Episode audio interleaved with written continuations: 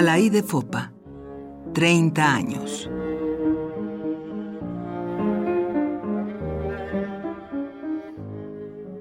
En los primeros meses, las jornadas de apoyo y solidaridad se multiplicaron. Docenas de cartas de todo el mundo se enviaron al gobierno de Guatemala exigiendo la aparición de Alaide Fopa y de Leocadio Achtun Chiroy, el chofer que la acompañaba cuando fueron detenidos y secuestrados. Justo unos días antes de que se cumpliera un año de su secuestro, llegó al grado de informar la posible participación de Alaide en la guerrilla. El 10 de enero de 1982 divulgó la noticia de que Alaide había sido asesinada en un ataque del ejército contra un grupo guerrillero. Se sabía perfectamente que el responsable del secuestro y la desaparición de Alaide, el 19 de diciembre de 1980, en el centro de la ciudad de Guatemala, había sido el grupo de inteligencia militar G2, que dependía del general Romeo Lucas García.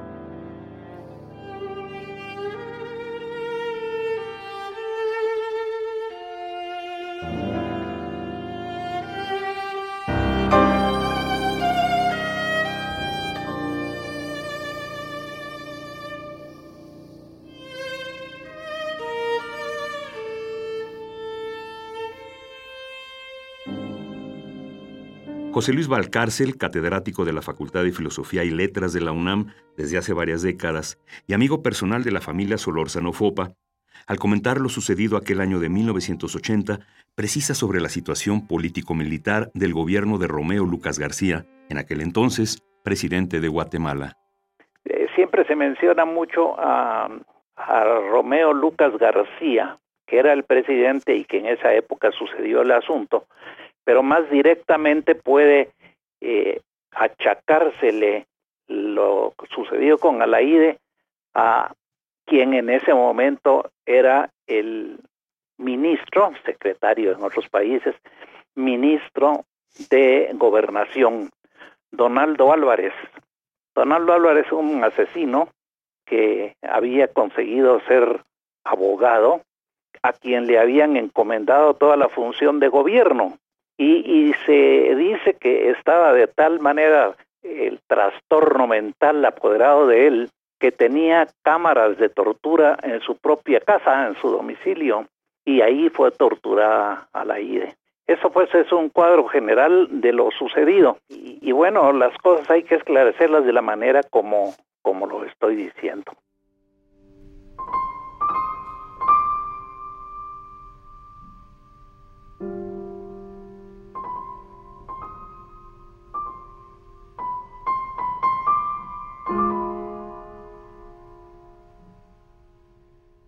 Cinco hijos tengo. Cinco. Como los dedos de mi mano. Como mis cinco sentidos. Como las cinco llagas. Son míos y no son míos. Cada día soy más de ellos y ellos menos míos. Por la secreta vía de la sangre, algo de mi apariencia se llevaron mis ojos castaños me miran hoy con renovado brillo. Ríe mi boca alegre y limpia, con dientes de niño. Y misteriosamente reaparecen semblantes de mi infancia que nueva vida ocultos esperaron. Hondo caudal irreemplazable, el tiempo también les di, más mío que mi sangre. El hilo interrumpido de los sueños y el curso roto de los pensamientos. La larga espera, las noches despiertas, el reposo no repuesto, las fiestas, y el tiempo se acortó de mi frágil belleza pasajera. Cinco hijos tengo, cinco caminos abiertos, cinco juventudes, cinco florecimientos, y aunque lleve el dolor de cinco heridas y la amenaza de cinco muertes, crece mi vida todos los días.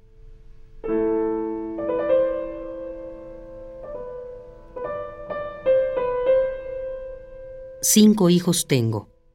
Alay de Fopa.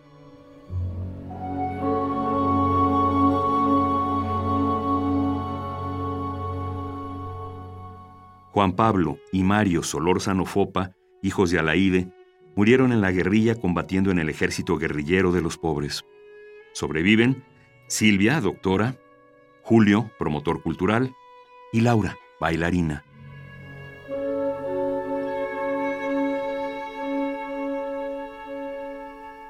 En julio de 1982, Elena Urrutia, quien conducía para entonces el programa Foro de la Mujer en Radio UNAM, recibió una cinta con una entrevista que le hicieron en las montañas de Guatemala a Silvia Solórzano Fopa. Silvia llevaba más de 10 años integrada al ejército guerrillero de los pobres, combatiendo en algún lugar del Quiché. Mi madre fue secuestrada un año antes de esas declaraciones. Eso fue una demostración más de la sinvergüenza de los altos jefes militares de Guatemala. Cuando todo el mundo sabía que el gobierno la había secuestrado, quisieron decir que mi madre estaba luchando en las montañas. Fue como una burla a los organismos y a las instituciones que le exigían al gobierno que le entregaran con vida. La verdad fue una declaración para tratar de justificar su asesinato, como han hecho con otras gentes que capturan, para decir que son intelectuales o extranjeros los que dirigen la lucha del pueblo guatemalteco. Lo que pasa es que el gobierno de Guatemala no ha logrado entender y no quiere aceptar que es el pueblo de Guatemala el que ya no soporta más, el que se ha decidido a luchar hasta llegar a las últimas consecuencias. El secuestro de mi madre fue, fue muy conocido, tanto dentro como fuera de Guatemala, fue siempre denunciado pero eso no le importó al desprestigiado gobierno de Romeo Lucas, quien la mantuvo capturada, supimos que fue torturada hasta que se le provocó la muerte.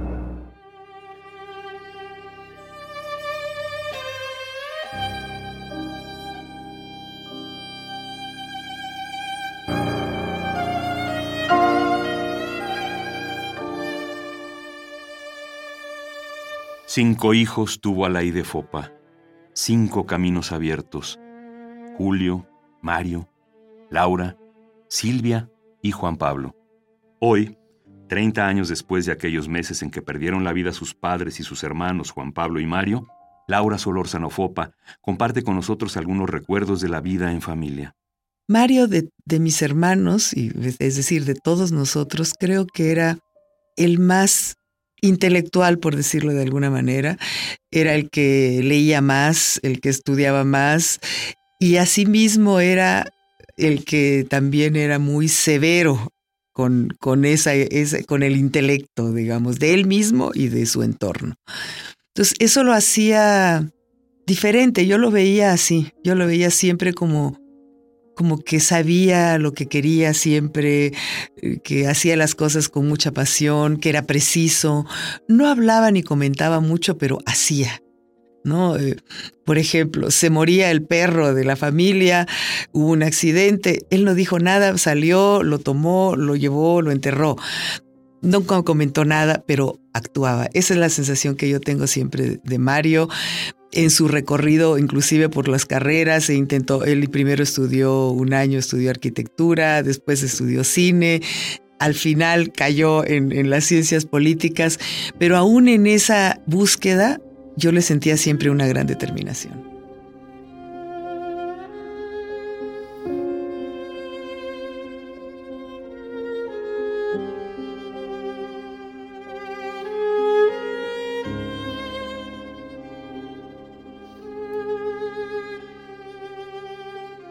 En cambio, Juan Pablo, bueno, pues era nuestro hermano chiquito y eso se carga creo que hasta, hasta los el último de nuestros días.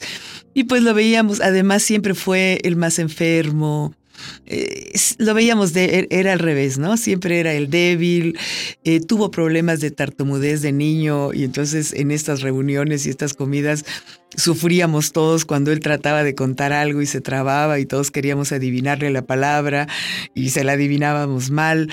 Entonces siempre hubo con Pablo esta sensación, con Juan, como le decíamos, esta sensación de, de fragilidad e-, eran dos personalidades totalmente diferentes y hubiera querido saber yo desde qué ángulo cada uno de ellos se acercó al trabajo de la revolución.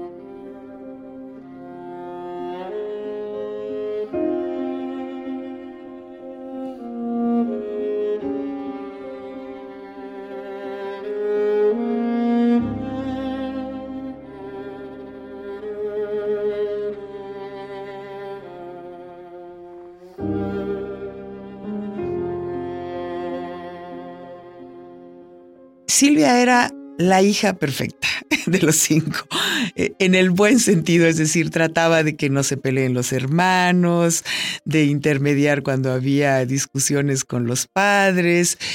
Sí, ella estaba muy, muy cercana a Juan, muy, era la que más cercana, porque además se llevaban nada más 11 meses de diferencia, pero además tenían evidentemente una empatía que, que, yo siempre sentía que ella como que lo cuidaba a él. Yo soy la hija sándwich los dos hijos mayores y los dos menores. Entonces, bueno, eso dicen que trae algunos problemas, no sé.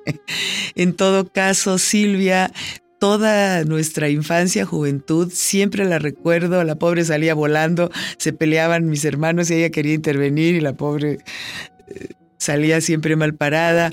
Era la conciliadora, siempre fue la conciliadora de la familia.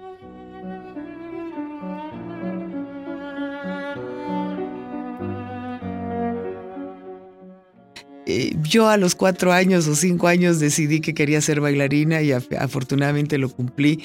Y eso me dio como una manera de llevar la vida diferente. Yo tenía una meta concretísima, no la cambié nunca.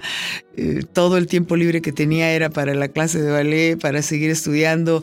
Eh, quería ir a, Londres, llegué, me, me, gradué ahí. Es decir, yo me tracé una línea muy tempranamente y pues afortunadamente la cumplí a pesar de, de tantos vaivenes de la vida, ¿no?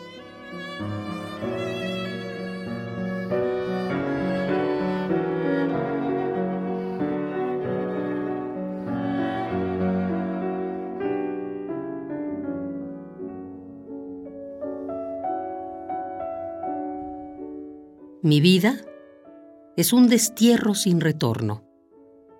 No tuvo casa mi errante infancia perdida. No tiene tierra mi destierro. Mi vida navegó en nave de nostalgia. Viví a orillas del mar mirando el horizonte. Hacia mi casa ignorada pensaba zarpar un día. Y el pretendido viaje me dejó en otro puerto de partida.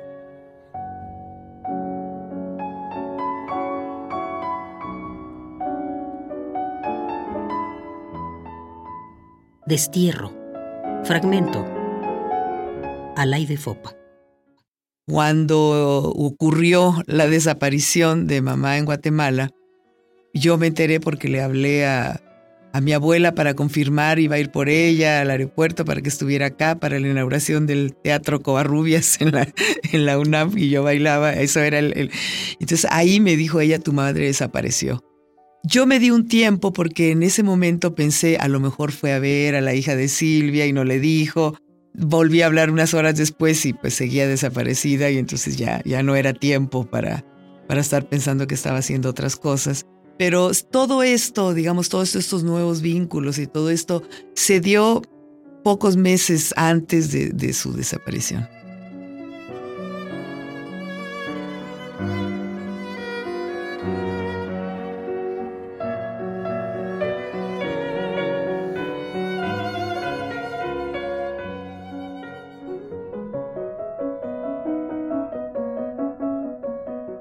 Agradecemos el apoyo de la Fonoteca de Radio UNAM en la realización de esta serie.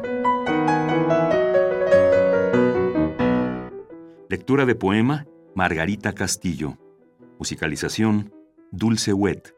Operación técnica Arturo González. Una producción de Josefina King para Radio UNAM, en las voces de Tessa Uribe y Juan Stack.